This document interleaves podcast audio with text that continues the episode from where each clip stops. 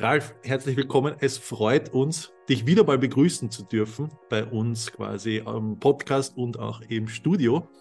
Ähm, wir müssen dich kurz vorstellen, weil es steigt ja nicht jeder oder nicht jeder Zuhörer und Zuhörerin hat schon alle Podcasts durchgehört.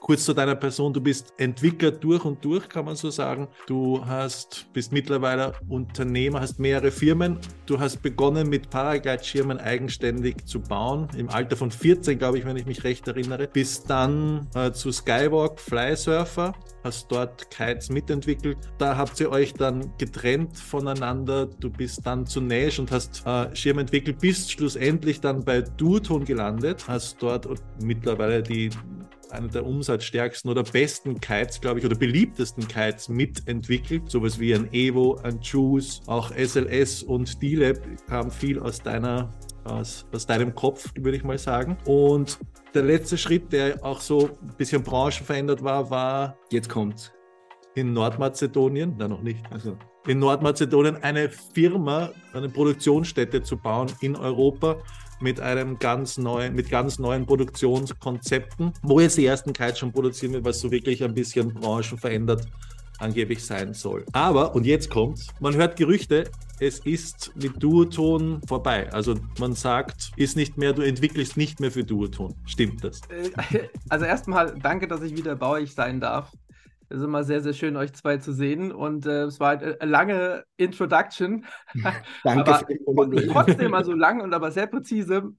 Grundsätzlich. Und ja, ähm, es ist richtig. Also nach jetzt knapp bisschen die Frage, wie man es rechnet, aber eigentlich nach 19 Jahren, ich habe 2004 angefangen, zum ersten Mal für die Boards and More, damals dann auch nur aus Kiteboarding zu entwickeln.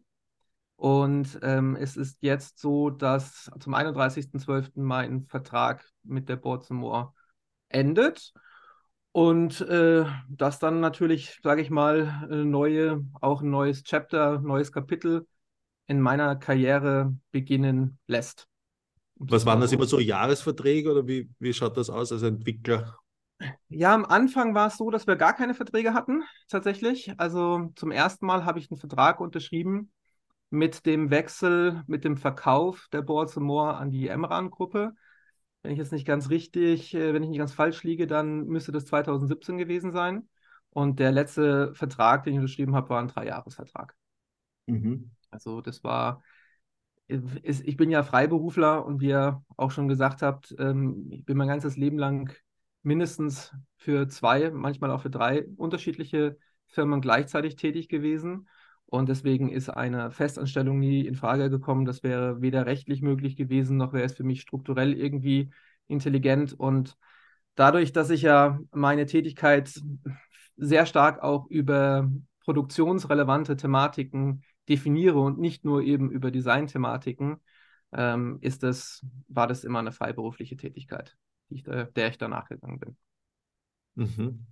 Spannend. Das heißt zum Beispiel, wenn jetzt jemand einen Duoton-Kite will, einen Evo, den er liebt, den, der wird jetzt anders sein oder ist der dann aus einer anderen Feder oder wird der einfach weiter entwickelt oder hast du die Designs mitgenommen? Darf man dann einfach sowas weitermachen oder wie läuft sowas? Ja, also grundsätzlich ist es so, dass die Designs, die nach wie vor in Produktion sind, und das ist im Grunde genommen eigentlich für nächstes Jahr alles, bis auf den Evo SLS, das wird ein anderer Designer machen, sind das nach wie vor meine Designs. Und ähm, das betrifft Vegas, Dice, Rebel, Evo, eben nicht den Evo SLS, sondern Evo Classic und Evo D-Lab ganz speziell. Äh, den Juice haben wir noch. Habe ich was vergessen? Ja, ich glaube, das war's. ist groß genug. Ja.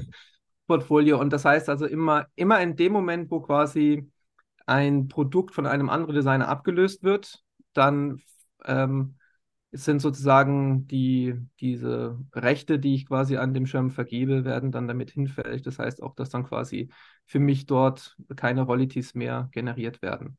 Ja, und das ist natürlich klar, erstmal ganz wichtig, das Ziel natürlich jetzt der Board More, ähm, neue Produkte zu entwickeln, um auch diese finanzielle Doppelbelastung wegzuhaben.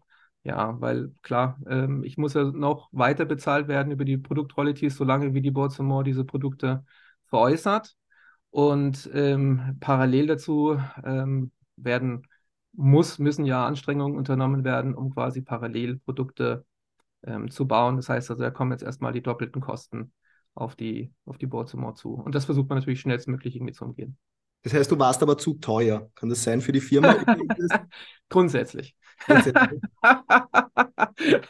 ja, was nichts, wär, was, was nichts kostet, ist nichts wert. Mhm. Nein, also ähm, es gibt immer unterschiedliche Aspekte und ich glaube, man kann das nicht nur auf die rein finanzielle Seite irgendwo beschränken. Also ihr müsst euch das so vorstellen, ich habe gekündigt im Februar diesen Jahres, also vorzeitig. Der Vertrag wäre automatisch oder hätte sich automatisch verlängert, hätte man nicht gekündigt.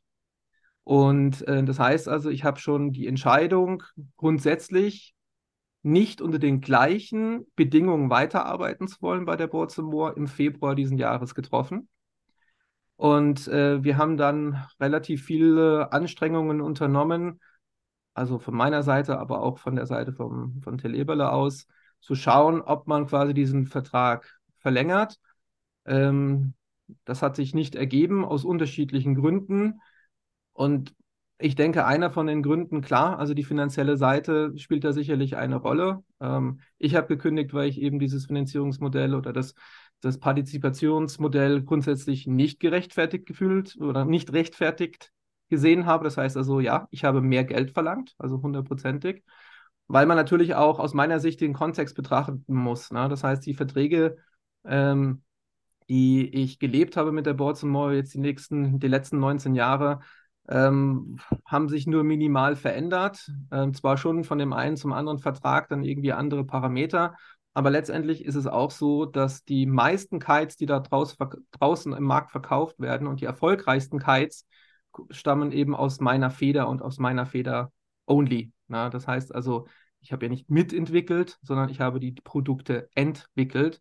Und dann gibt es natürlich Teamfahrer wie ein Aaron Hedlow, der bei dieser Entwicklung mitgeholfen hat. Aber ähm, wenn ich halt sehe, dass im Grunde genommen der Markt jetzt nach Corona sehr, sehr stark ähm, explodiert ist, jetzt momentan einen absoluten Tiefpunkt hat, dann geht man halt immer diese Wellen mit und ich wollte letztendlich ein anderes, anderes Businessmodell für mich generieren.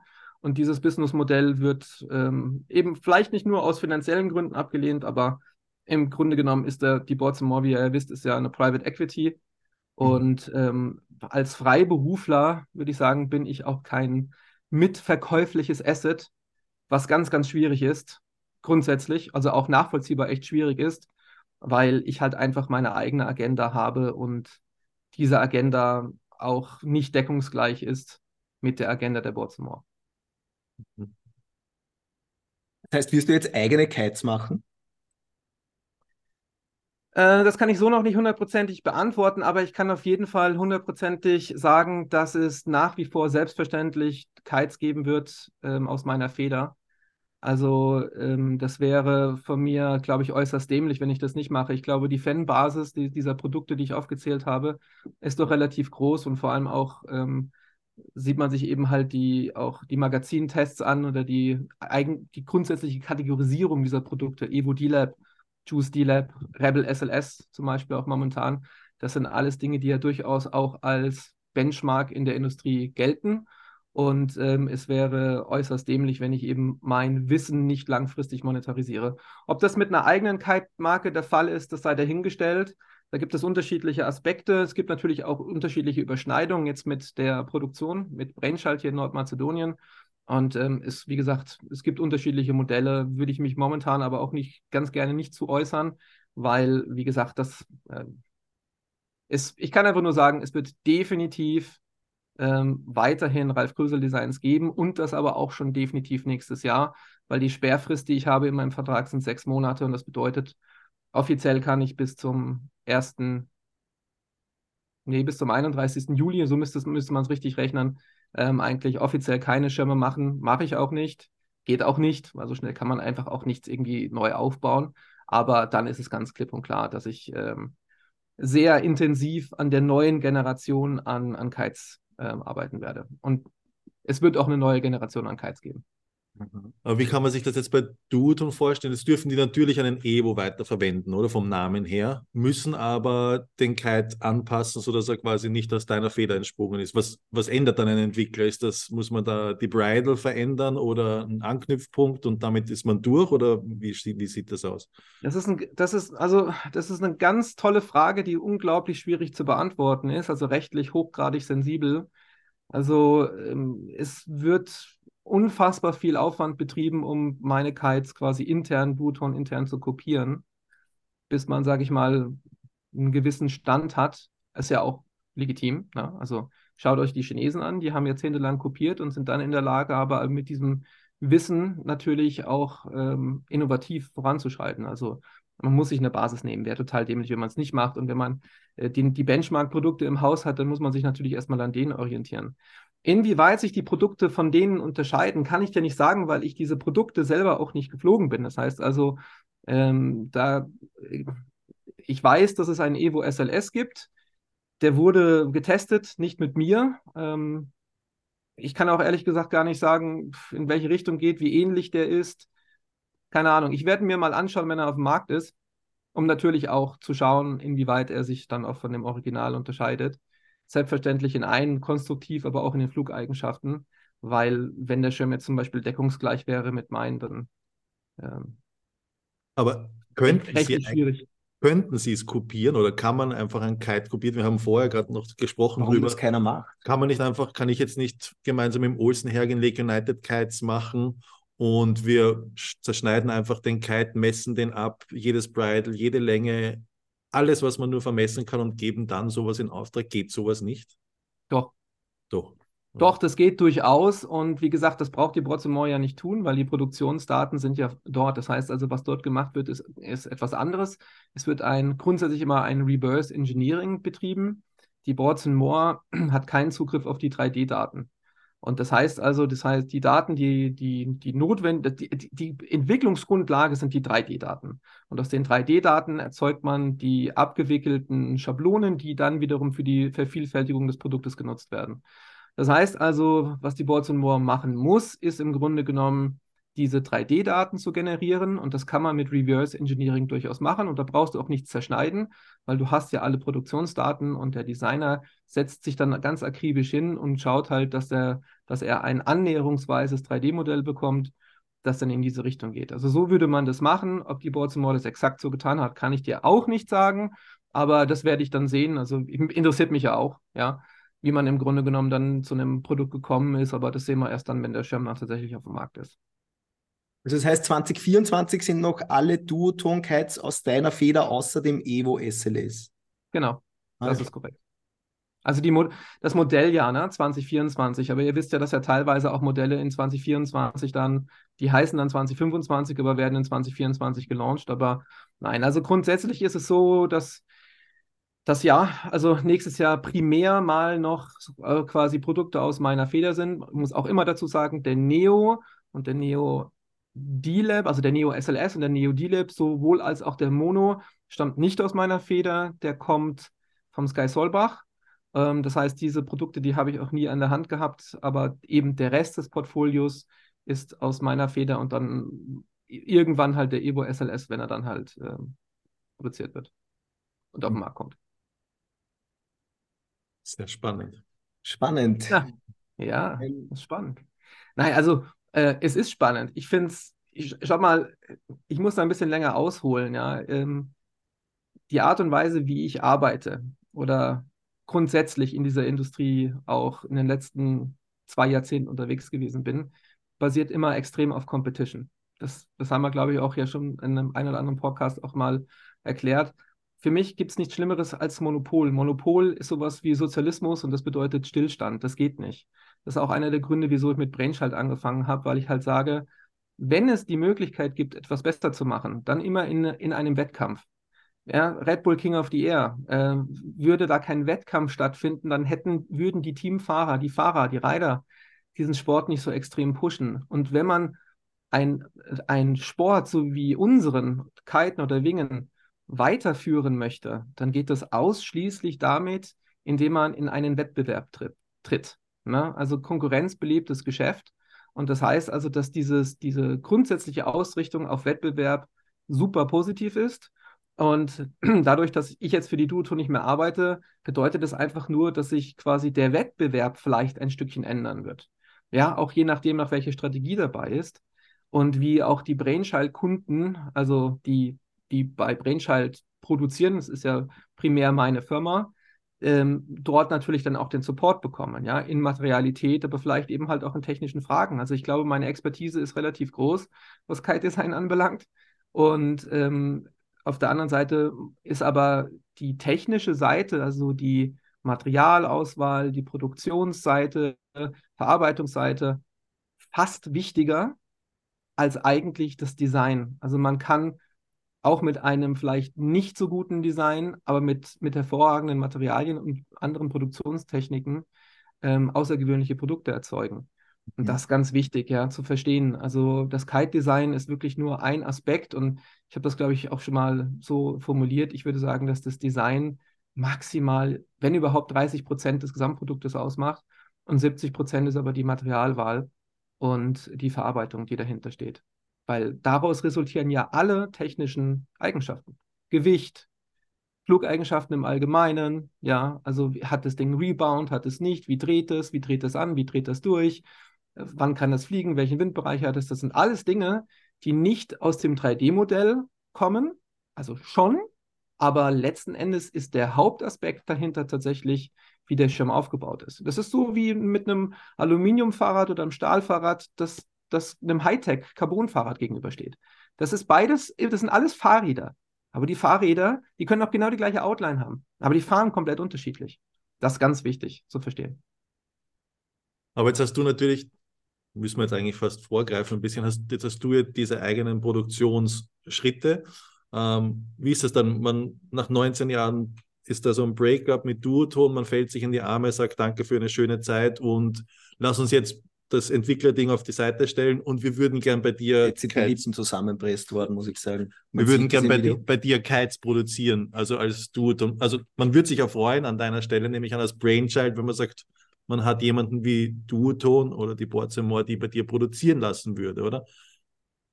Jetzt fällt man sich in die Arme und sagt, na, wir treffen uns dann in der Produktionsstätte und alles andere ist auch gut oder wie ist das da? Ja, also hm, es wäre schön, wenn es so wäre. Ja, ist es aber nicht. Also das heißt auch dieses, sage ich jetzt mal, diese seit seitdem ich gekündigt habe und natürlich auch dieser Versuch der Annäherung, der war sehr intensiv und ich sage mal so, der ist relativ schwierig auch auseinandergegangen. Ich glaube, dabei kann man es mal belassen, indem man einfach sagt, es ist schwierig. Ähm, die ähm, Duoton bzw. Boards and More hat eine andere Agenda, offensichtlich, als das ich jetzt habe. Ich meine, auch da muss man, man muss dieses Konstrukt verstehen. Die Boards and More ist Private Equity. Die wurde 2017 gekauft mit dem Ziel, diese Firma maximal mit maximalem Gewinn wieder zu veräußern. Ja, weil das ist der einzige Grund. Und ähm, ich bin jetzt ja nicht seit Anfang an mit dabei gewesen. Die Firma ist ja eigentlich erst so richtig, also hat richtig angefangen, operativ zu arbeiten, meiner Wissens nach in 2000 oder 2001. Und ich bin 2004 dazu gekommen. Nichtsdestotrotz sind das knapp 19 Jahre. Und der größte Bruch innerhalb der Firmenphilosophie und Struktur war mit dem Verkauf an die, an die aktuellen PE, an, an die Emman-Gruppe. Das, da muss, das muss man ganz klar sagen. Das ist auch für mich ein Punkt gewesen, wo man sagt, okay, es ist dann, klingt vielleicht hart, ja, aber so empfinde ich das. Es ist halt aus einer Passion-Driven Company eine Money-Driven Company geworden. Und das ist sicherlich auch einer der Aspekte, wieso ich gesagt habe, ja, ich möchte im Grunde genommen auch für das Wissen, das ich einbringe, auch die letzten zwei Jahrzehnte eingebracht habe, anders monetarisiert werden. Na? Also ähm, Kiten innerhalb der Boards More ist, der, ist, ist die Cash Cow. Das heißt also, diese Produkte, die ich für die Boards More entwi entwickelt habe, ähm, ist das Rückgrat der Boards More. Und wenn man dann halt sagt, okay, nach 15 Jahren, ähm, ich möchte gerne anders partizipiert werden, weil ich einfach meinen Anteil an diesem Firmenerfolg auch anders ähm, sehe, dann glaube ich, ist das legitim. Also man kann zumindest mal eben diesen, dieses, das Ganze hinterfragen. Und ähm, so wie ich das eben betrachte, ist es halt für eine, eine, für Private Equity im Allgemeinen viel, viel wichtiger, auf Assets verweisen zu können. Und Assets entstehen viel mehr innerhalb der Firma, das heißt durch Angestellte. Ein Angestellter hat kein Recht, irgendwie eine Vergütung zu bekommen. Also es gibt schon Vergütungsmodelle für Patente etc. Aber im Allgemeinen ist das alles Asset, was in der Firma auch ähm, generiert wird. Und das ist auch vollkommen richtig, ja. Also don't get me wrong. Das ist aus der Sicht eines, nennen wir es mal, Großkonzerns. Die, ihr wisst alle, dass die Baltimore viermal größer ist, dreimal, mindestens dreimal größer ist, mindestens dreimal größer ist als die nächstgrößere Konkurrenz, was den Umsatz und auch den Gewinn anbelangt. Und dann ist es auch klar und legitim, dass man eben auch sagt, du, pass auf, Ralf, irgendwo, du passt hier nicht in das Konstrukt rein, weil die, die Ideen und auch die Visionen, die ich habe, immer gehabt habe, sind nicht deckungsgleich mit dem, was quasi die, die Private Equity quasi vorhat. Und deswegen ist dieses Auseinandergehen in Summe, wenn man das ganz rational betrachtet, auch überfällig gewesen. Am Ende des Tages muss ich ganz, ganz klar so sagen, ähm, das ist sowohl aus, aus der Sicht der Board überfällig gewesen, weil sie brauchen eben eigene Strukturen, nicht Freiberufler. Und aus meiner Sicht muss ich ganz ehrlich sagen, dass ich mich mit dem Einstieg eben dieser PE nicht mehr wirklich auch, das ist nicht die Firma, für die ich angefangen habe zu arbeiten. Das ist, klingt hart, aber das ist so mein ganz, ganz rein persönliches Ding, weil ich gebe immer 300 Prozent. Ja, klingt lächerlich, aber ich, das ist egal. Für mich ist es wichtig, dass die Produkte da draußen, dass die Kunden sagen, sie haben ein tolles Produkt, weil nur das zählt am Ende des Tages. Es ist der Mehrwert für den Kunden, ist der Ansporn, warum ich das mache und warum ich halt auch durchaus 18 Stunden am Tag arbeite nach wie vor. Ja. Ähm, und wenn ich halt eben das Gefühl habe, dass die, dass dass meine Arbeit nicht geschätzt wird, ja, dann gibt es zwei Möglichkeiten. Man hört auf oder man, man verlangt mehr Geld, um es zu kompensieren. Und das muss ich ganz ehrlich sagen. Ich habe versucht, im Grunde genommen mit meinem Vertrag auch sozusagen das zu kompensieren. Ja? Also wie gesagt, es ist in, in einer gewissen Art und Weise legitim. Und wenn man sich nicht einig wird, wird man sich nicht einig. Ja, also ziemlich, ziemlich easy. Ist Finde ich ganz schön nüchtern, ne? Nein, klingt cool, ich aber ich finde es auch irgendwie cool, dass du das so, halt aus deiner Sicht natürlich, aber so ehrlich raus, du könntest auch sagen, na, das Thema möchte ich nicht so, es ist mir unangenehm oder so. Aber es glaube ich. Ganz und gar nicht. Es ist, auch, es ist nicht, schau mal, es ist überhaupt nicht unangenehm, sondern es ist halt einfach so, stellt euch vor, ihr wart jetzt hier quasi in einer langjährigen Beziehung und 19 Jahre sind lang, ja. Ich meine, in meinem wahnsinnig blutjungen Alter, ne? äh, sind, ist, ja also es ist nur ein Tropfen auf dem heißen Stein. Aber äh, ich bin jetzt 44, bin 19 Jahre bei der Baltimore gewesen. Das ist schon ein relativ großer Zeitraum gemessen an meiner Lebenszeit, die ich jetzt verbracht habe auf dieser Welt. Ähm, man hat da auf jeden Fall unbedingt gemischte Gefühle. Also, und ich muss auch ganz ehrlich sagen, dass ich glaube, alles getan habe, um, um auch diese, diese Kooperation weiterhin durchzuführen. Ich glaube, ich habe mich extrem angenähert, auch in den Gesprächen, die wir in der letzten Zeit geführt haben, also die ich persönlich mit dem Tele Eberle geführt habe. Mehr konnte ich nicht machen, also auf gar keinen Fall. Da waren wirklich schon irgendwie die Hosen ganz weit unten. Und äh, wenn es denn dennoch im Grunde genommen nicht zu einer Einigung kommt, dann ist es, dann ist, spricht es einfach auch Bände. Und deswegen sage ich auch, es ist letztendlich, äh, wenn man versucht, sich so anzunähern und es dann trotzdem nicht klappt, dann hat ja was grundsätzlich nicht funktioniert. Und dann bin ich einfach auch nicht der Richtige für die Board some More gewesen. Und ähm, so betrachte ich das einfach auch. Ich betrachte den Markt äußerst äh, differenziert. Ich habe mein Leben lang versucht, alles äußerst holistisch zu betrachten. Ähm, auch eben den Markt, den Markt, wie er sich verändert, den Markt, wie er vielleicht sein könnte. Ich habe, bin eine Person, die immer Visionen gehabt hat und sehr starke Visionen, ja, und auch, auch Visionen, es gibt ja Visionen, Visionen, also es gibt die Vision, die, die ein bisschen verrückt ist äh, oder die halt in einer Utopie landet, das ist nicht der Fall, aber wir haben halt auf dieser Welt nur ganz, ganz wenige Leute, die auch bereit sind, diese Vision oder eine, Vision überhaupt auch zu realisieren. Und Elon Musk ist so jemand, der sagt halt, nö, also Menschheit muss in den, in den Weltraum und ähm, deswegen machen wir und ziehen wir das Ganze durch. Und ich will mich auf Gottes Willen nicht auf, auf eine Ebene mit Elon Musk stellen, aber in unserem Bereich, im, im Kiten und Wingen, versuchen wir, ich als Person mit dem, was ich mache, einen holistischen Ansatz zu generieren. Und das geht weit über die, über die Leistung eines Designers hinaus, meiner Meinung nach. Die Zeit wird, wird es zeigen. Ich will auch nicht zu viel vorwegnehmen, weil ich lebe da schon auch sehr in der Zukunft, weil ich ja weiß, was wir machen, wo wir hinwollen. Das wisst ihr natürlich nicht. Ähm, deswegen habe ich auch gesagt, ihr müsst auf jeden Fall das nächste Mal bitte nach Nordmazedonien kommen, weil das muss man sich vor Ort anschauen. Dann glaube ich, wird dieses, die Idee und die Vision dahinter auch klar, klarer mhm. und verständlicher.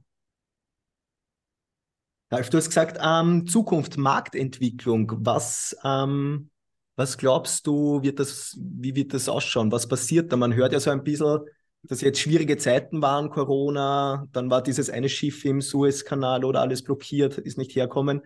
Alle haben überproduziert und jetzt sind die Lager voll und so ein bisschen, glaube ich, tut sich jede Firma jetzt ziemlich schwer da gerade. Zumindest hört man es so. Also. Das ist ein bisschen kracht im Gebälk überall. Oh ja, total, ne? Also ich würde sagen, es gab halt nach Corona einen unfassbaren Hype. Das heißt also, die Leute hatten Nachholbedarf, nachdem sie eben eingesperrt wurden, wollten sie, hatten sie den Freiheitsdrang, ist immer so nach einer Krise. Das heißt also, da war quasi ein überproportionales Wachstum da. Das vielleicht auch gar nicht Wachstum, weil wenn du, wenn du ein Jahr lang nichts verkaufst, dann verkaufst du halt das, was ein Jahr lang nicht äh, verkauft hast, prozentual im nächsten Jahr mit. Und das ist genau das, ist passiert. Und ähm, interessanterweise muss ich dazu sagen, dass die Firmen, die allermeisten Firmen, ob groß oder klein, tatsächlich davon ausgegangen sind, dass dieser, dieses, dieser Peak ähm, anhält. Und da muss ich, da bin ich jetzt ganz frech und sage, da hat man absolut einfach keine Ahnung. Also es tut mir leid, aber wer halt so bescheuert ist, sorry, ja, der glaubt, dass im Grunde genommen genau so ein Überschwinger, nennt man das ja, ein Überschwinger dazu führt, dass quasi der Markt, um den Prozentsatz gewachsen ist, der versteht den Markt nicht und der weiß auch nicht, der hat noch nie irgendwie eine oszillierende Kurve gesehen.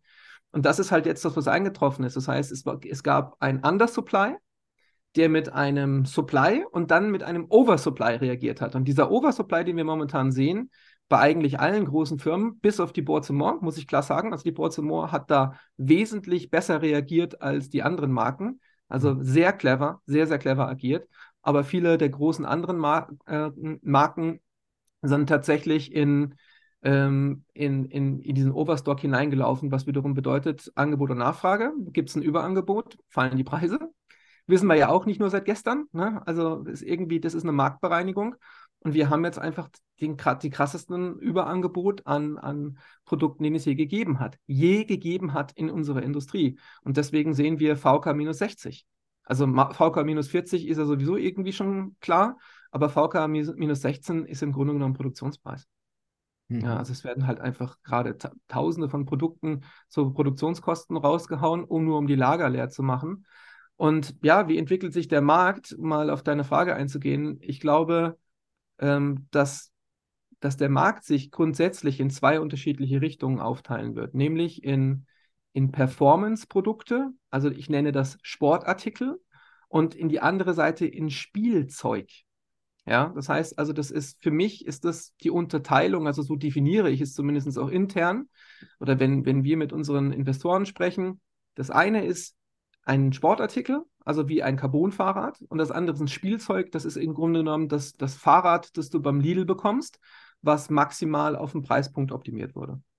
Und ähm, meine Vision des Marktes ist, ähm, oder meine Voraussicht, dass eben die Firmen, die in der Lage sind, Sportartikel herzustellen, die werden High-Performance, High-Margin-Produkte generieren, werden damit Geld generieren. Mit diesem Geld kann RD betrieben werden was wiederum quasi zu besseren Produkten führt, was wiederum zu einem stabilen Markt führt, etc.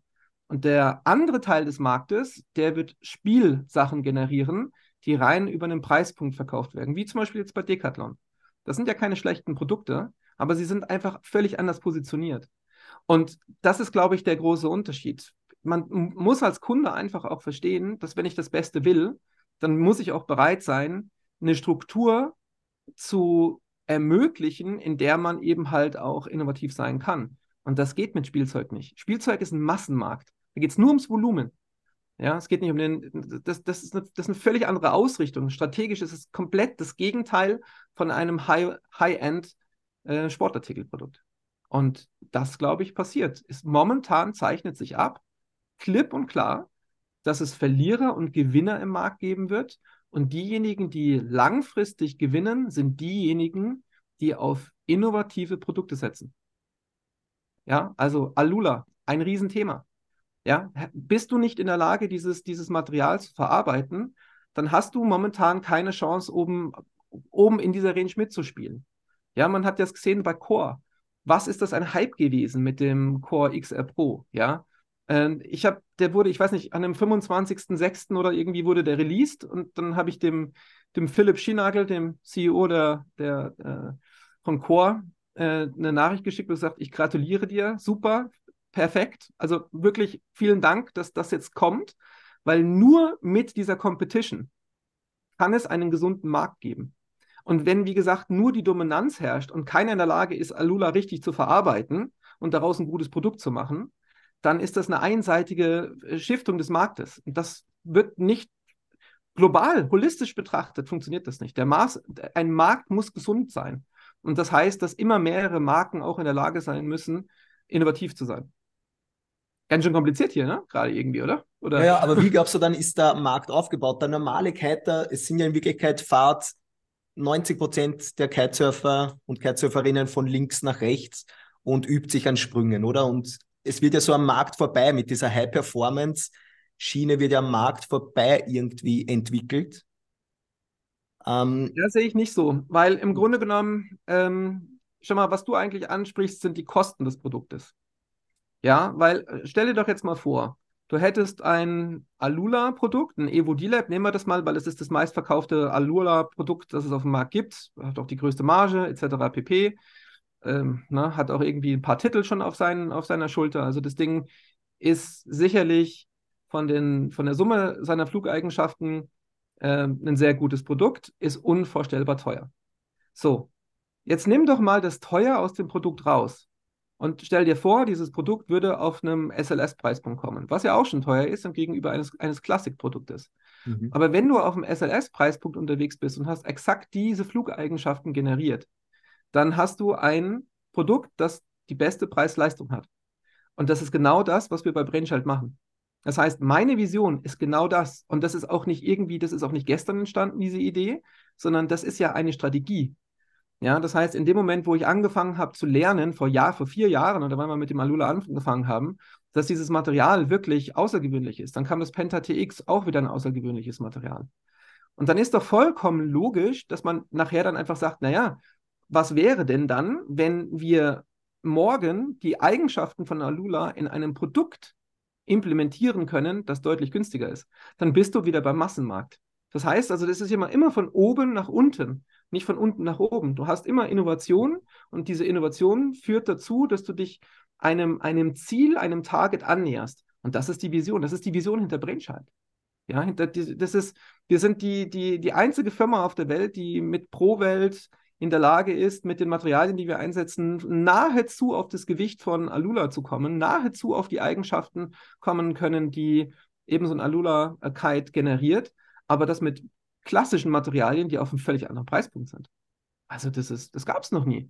Und das ist auch eben genau, das ist einer der Gründe, wieso ich glaube, dass wir mit, mit dieser Vision hinter Brainchild hundertprozentig ins Schwarze getroffen haben. Also wirklich hundertprozentig ins Schwarze, weil eben diese Preisthematik unglaublich wichtig ist für einen stabilen Markt.